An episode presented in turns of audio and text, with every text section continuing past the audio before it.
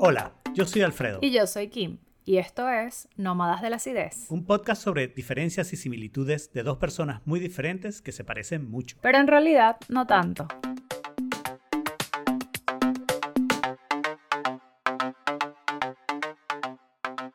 Bienvenidos a otro episodio bono de Nómadas de la Acidez. Este es el bono del episodio 38. El tema fue inteligencia artificial. Y la pregunta ganadora, bueno, primero, hola Kim. Hola, sí, estoy aquí. Estoy, no, Alfredo no está grabando solo. Exacto. Eh, y la pregunta ganadora es si consideras que hay temas éticos a tomar en cuenta para la inteligencia artificial. Ok, ¿quién, quién empieza con esto? quien tú quieras. O sea, la respuesta es Sí, o sea, yo digo que sí. Y, y hay, varias, hay varias implicaciones de por qué. Eh, a mí me gusta mucho eh, cómo se maneja en cierta forma. O sea, yo siento que es a veces muy burocrático. Pero a mí me gusta mucho el concepto de traerse a la tecnología eh, algo que tienen los médicos que es como un board eh, que hace, o sea, que revisa, ¿no? Sí. Eh, creo que se llama como board, board of, no es board of directors, es como... Es board of ethics.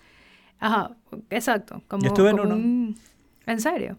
Sí, en el IVIC, porque claro, hay ah. biología y medicina y no sé qué, y quieren personas de otras áreas que no estén Claro, e, eso. eso. es importante, pero ¿y sabes qué? Eh, eso es exactamente, bueno, en, a veces en medicina, no siempre, pero, eh, o sea, hay, hay como un, eh, o sea, lleva como una, como una cierta paridad, pero yo sí siento que en el mundo de la tecnología no pasa eso.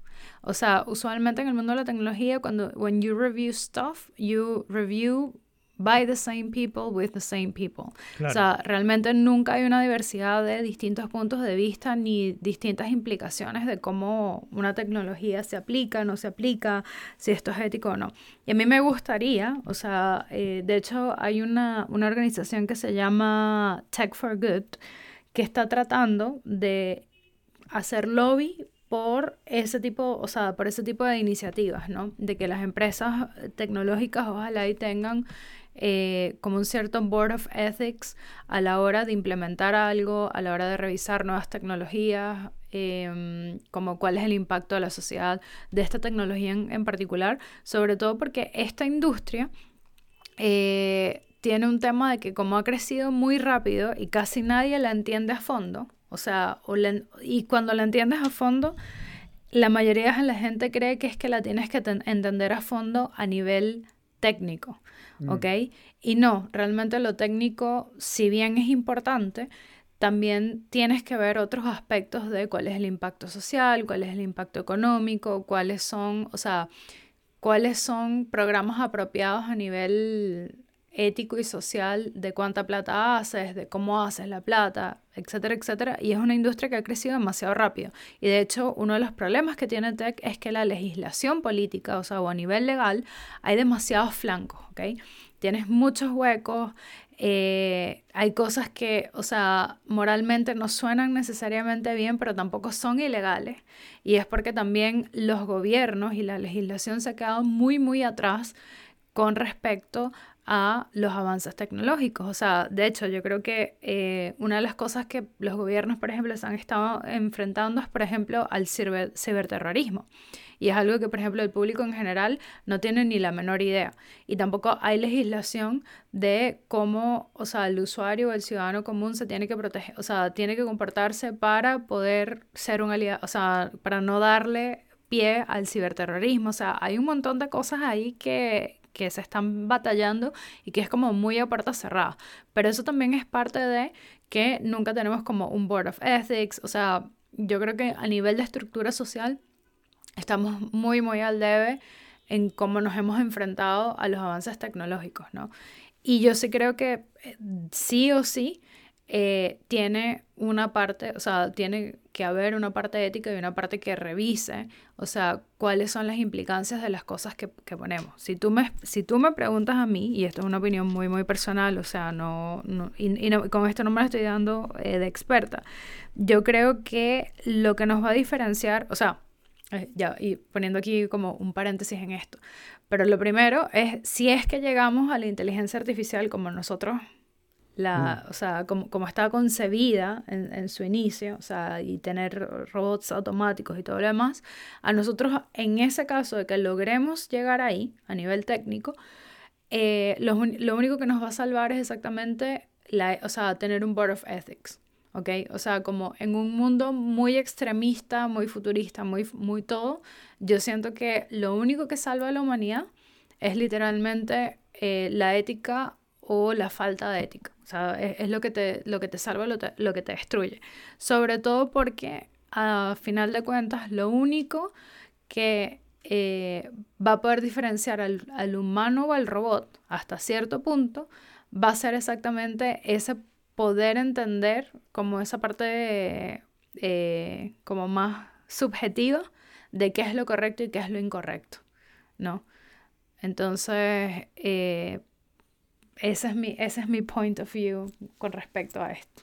Sí, esa parte... Sorry que me encadené. Tranquilo. Esa parte del desarrollo es interesante, o sea, de que el desarrollo debe ser ético, y yo ahí soy un poquito ambivalente, pero quiero decir primero que si tú ves cómo hablaba la gente en los años 90, te das cuenta de que no estaban pensando cómo sería realmente eso si lo implementaras así como lo hablaban en el futuro. Y muchas de las cosas que tenemos hoy en día es que se implementaron de esa manera, se implementaron sin que nadie pensara cuáles eran las consecuencias. Estaba viendo una malísima serie en Netflix no recomendada que se llama The Billion Dollar Code, donde hablaban como del precursor de Google Earth, que se supone que unos alemanes hicieron un código y no sé qué. Perdieron toda la demanda y la patente fue invalidada, así que no le den mucho peso a que ellos hayan sido el precursor.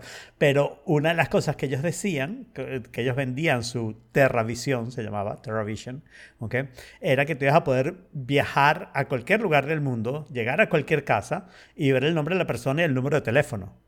Y inmediatamente que hizo, ¿estás loco? ¿Cómo vas a hacer eso? O sea, imagínate todas las cosas que pasarían si eso fuera así. Sin embargo, nosotros teníamos un directorio telefónico, ¿no? Que, que, que era difícil hacer el reverse lookup y no sé qué, no sé qué, pero eso Súper difícil. Y entonces ellos veían eso como, bueno, igual que pusimos el directorio telefónico en un CD y entonces podías buscar una dirección y encontrar quién vivía ahí, hacemos eso mismo con Television, pero ahora a nivel mundial. Y, y, es eso, ¿no? Como que Ah, no han pensado las consecuencias. Eran tipos super techy, super nerdy, ninguna mala intención, ¿no? Ellos pensaban que todo el mundo era como ellos. Cero. Es que, ¿sabes qué? El problema, eh, y, ese, y ese es el, gran problema que pasa con, con tech, que es que no, no hay suficiente diversidad. O sea, y aquí va otra cosa. O sea, por ejemplo, yo lo que siento, eh, al menos con, con tecnologías que son masivas, independientemente de eh, si es como fintech o medtech, lo que sea, o edtech, me da lo mismo. Pero una de las listas que yo tendría a la hora de eh, como que revisar si esta es una tecnología como éticamente aprobada, yo vería, por ejemplo, cuál es la diversidad detrás del equipo de desarrolladores que estuvo en esto. ¿Ok? Porque al tú ver quién es el equipo y qué tan diverso es, tú te puedes imaginar o puedes como, digamos, proyectar, o sea, hacer una proyección de cuáles son los sesgos que tiene esta tecnología y cuáles son, o sea, e, en, qué cosas yo haría un double check antes de eh, como lanzarla al mercado abiertamente. Claro, hay gente que me dice, no, pero es que eso atenta contra el libre mercado, etcétera, etcétera. O sea, como, como tú vas a hacer lo que se hace a nivel médico de decirle a alguien, no, tú no puedes em, como lanzar este tipo de tecnología, sobre todo porque si nos ponemos a ver, eh, mucha de la tecnología, o sea, o parte del, del, de esta mentalidad Silicon Valley es como el open source. ¿No? Mm. O sea, y tienes como estas dos, estas dos polaridades del open source y después la gente que es como shark y, muy for profit, ¿no? Pero eh, yo creo que una de las cosas que hay que ver es, sobre todo, por ejemplo, a la hora de inteligencia artificial, a la hora de machine learning, a la hora de cosas muy automatizadas, una de las cosas que tienes que ver sí o sí o sí es este tema de qué tan diverso fue el, el equipo que diseñó esto, como para tú entender, ok, esto va a venir con un sesgo, ¿no? Y esto lo podemos implementar o no. Y esto lo digo porque a nivel de tecnología, o sea, la representación eh, de mujeres, la representación de, minorías étnicas, la representación de, eh, o sea, gente con diversos, o sea, orientaciones sexuales o, incluso a nivel de, look, de, de cómo se ven y cómo son y cuáles son sus estilos de vida, es muy, muy, muy reducida. Entonces, o sea, por ejemplo, en inteligencia artificial tú tienes menos de un por ciento de expertos que son mujeres. Entonces, ¿cómo programas tú esto a nivel de, eh, de masificarlo? O sea, lo que estás haciendo es poner en código eh, muchos de los problemas que tenemos a nivel social. O sea, lo que estás es, eh, o sea, esa segregación la estás poniendo en código y además la estás automatizando, ¿no? Mm. Y esto trae repercusiones complejas. Y es algo que yo creo que mucha gente no ha empezado a discutir, eh, ni siquiera se lo plantean, y además hay un tema de profit por medio que también no es menor. Pero si tú me preguntas, eso es exactamente lo que hace o deshace el, o sea, el futuro, o sea, yo a veces veo la tecnología como que esto es lo que nos va a salvar.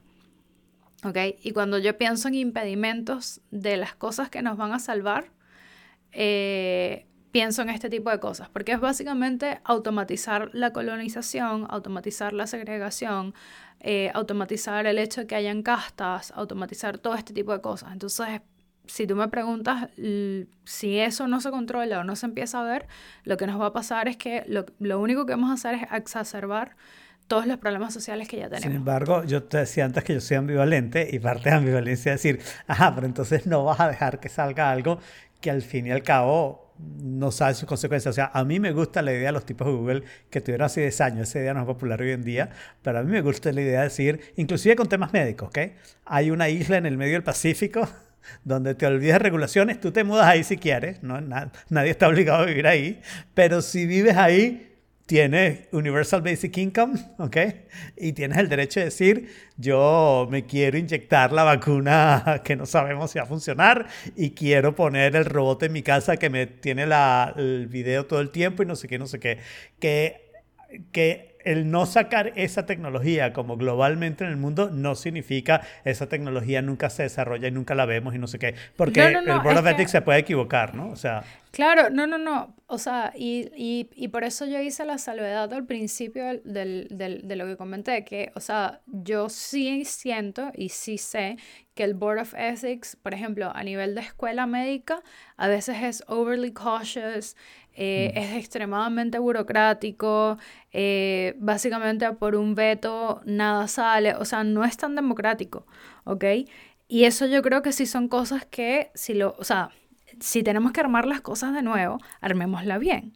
O sea, y planteémonos qué es lo que nos sirve este modelo y el, y el hecho, o sea, en base y en principio, o sea, ideológicamente, ese modelo está bien.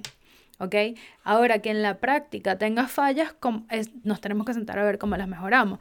Y yo no lo estoy diciendo que sea como, no, es que no puede, o sea, porque ahí hay otra cosa y es, y es una de las cosas que, que como que eh, la mayoría de la gente, o sea, cuando, cuando tú te sientas en una mesa redonda a hablar de estas cosas, la mayoría de la gente te dice, bueno, pero entonces aquí el riesgo es que tú termines teniendo un monopolio, ¿ok? Con un Board of Ethics para tecnología o sea, ¿cómo, se, cómo se traduciría Board of Ethics en español? Como eh, comisión de ética. Es lo una, ajá, una comisión de, ajá, ok. Que, que, tú tengas una comisión de ética y se termine volviendo un monopolio porque cada persona de la comisión de ética tenga sus propios intereses políticos, bla, bla, bla, mm. bla, bla. Entonces, si tú me preguntas, yo creo que debe haber alguna forma de que eso más o menos lo puedas eh, o sea, y por ejemplo, una de las cosas que se me ocurre es tener un board of, e, o sea, tener, tener una comisión sumamente amplia y que con tecnología tú randomizas a quién llamas para cada caso, ¿ok? Y que haya un método de transparencia y un método de esto fue, fue lo que pasó, ¿no? Entonces es como que no lo estamos haciendo porque no queremos, ¿me entiendes? Eh, y ahí tú te haces la salvedad del monopolio y que este, o sea, que este software te lleve la, o sea, la contabilidad de que nadie puede estar metido en demasiadas cosas, este, que te den variedad de casos, eh, que analice, ¿sabes? Como y, que analice más vinculaciones, porque, o sea, nada más con estar conectado con LinkedIn, tú puedes empezar a sacar cuántos degrees of separation hay entre personas, etcétera, etcétera, etcétera. O sea, como que es cero problema, en realidad eso. Pero em, me perdí, no, ya no me acuerdo qué estaba diciendo. Ah, ya, ya me acordé, ya me acordé, ya me acordé. claro, pero entonces esta comisión de ética, la mayoría de la gente te dice no, porque es que no, no, no podemos tener un monopolio, etcétera, etcétera. O sea, la, el, creo que la forma de abordar esta comisión de ética en realidad sería que sea entre una comisión, pero además que venga con una cierta mentoría. ¿Ok? Y que tú pases con esa, o sea, así como en, en, medicina, tú pasas los clinical trials, que tú puedas ir pasando esos mismos trials con ciertas tecnologías, ¿ok? Y que con data, o sea, el Board of Ethics no te puede decir a ti, no, no voy a, o sea, no puedes hacer esto porque es que a mí me parece mal. ¿ok? Sino que se hagan los estudios pertinentes y, la y con data pertinente, o sea, si nos vamos a poner técnico, o sea, por favor, como que todo lo técnico. No, no, no, no. O sea, mi idea de este Board of Ethics es que tiene que, combinar como que toda la parte técnica, pero también toda la parte filosófica, eh, no sé, whatever, antropológica, de lo que significa la aplicación de esto. Y complementar ambas cosas para que las cosas salgan bien y para que tú digas como que, y si tú me preguntas, más allá, o sea, a mí no me daría, a mí, o sea, en mi forma muy personal de pensar, me parece que en realidad eso produce mejor tecnología que, o sea, el, el riesgo está más en producir mejor tecnología que en terminar formando un monopolio. Está bien. Muy bien. Esto, me da risa porque al principio del episodio te dice sí, y Kim también está ahí. y estuvo, estuvo. Sí, estuvo, estuvo, estuvo. Muy bien, este, nos despedimos entonces hasta... ¿No tienes más nada que agregar, Alfredo?